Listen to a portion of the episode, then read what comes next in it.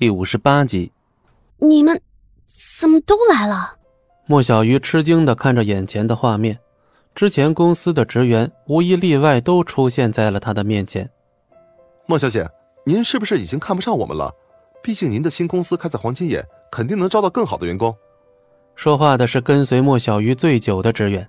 莫小鱼愣了片刻，怎么会？我只是没想到你们会集体辞职。莫小姐，只要您不嫌弃我们，我们一定加倍努力，不会让您失望的。我早就说了，我们小鱼姐是最棒的，否则大家也不会都跟随你的呀。江小曼笑开了花，似乎心情格外的好。莫小鱼也十分激动，本以为一切都要重新开始，没想到先前的职员们都愿意追随他。好，那以后就拜托诸位了，我们一起加油。莫小鱼嫣然一笑，宛如一朵盛开的玫瑰，格外艳丽。一旁默不作声的戚不义不由眼前一亮，这个女人笑起来的样子果然很美。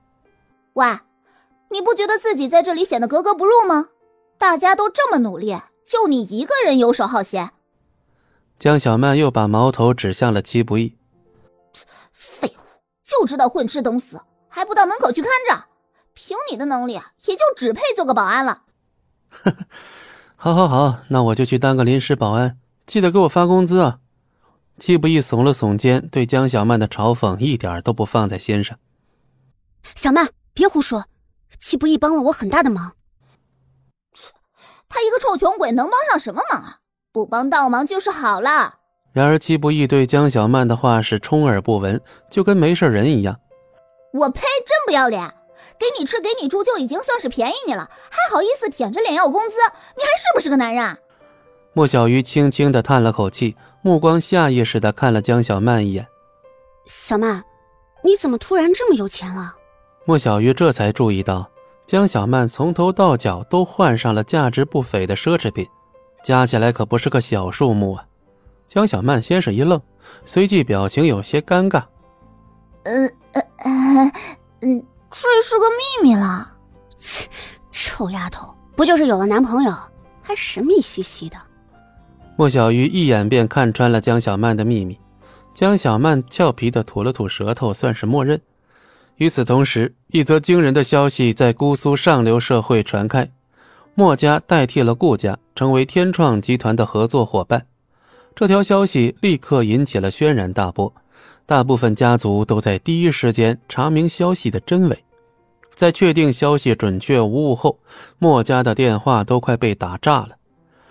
曾经名不见经传，还经常被嘲讽不入流的莫家，顿时变成了香饽饽。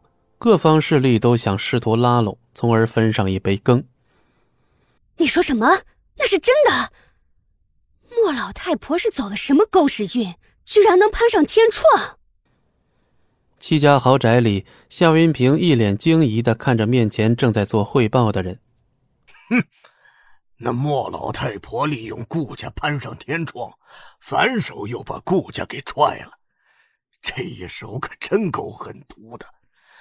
顾家被他耍的团团转，真想知道那家伙现在是什么表情。你还笑得出来？那莫老太婆攀上天创这棵大树，以后怕不是要骑到我们头上来了。这次订婚宴你都不让她上台，以那老太婆的脾气，肯定会找机会报复我们。哼，她孙女已经是我戚家的媳妇儿，我们现在是一条船上的人。她攀上天创这棵大树，对我们戚家来说，可是天赐良机。戚青松目光一闪。嘴角情不自禁的勾起一抹得意的笑容。你的意思是，有把握吗？当然，脏活累活就让他墨家慢慢干。戚青松似乎已经胸有成竹，一切尽在他的掌握之中。就在这时，一名私人医生打扮的女人快步走来。秦医生，什么事这么匆忙啊？先生太太，我已经无计可施了。接下来该怎么办？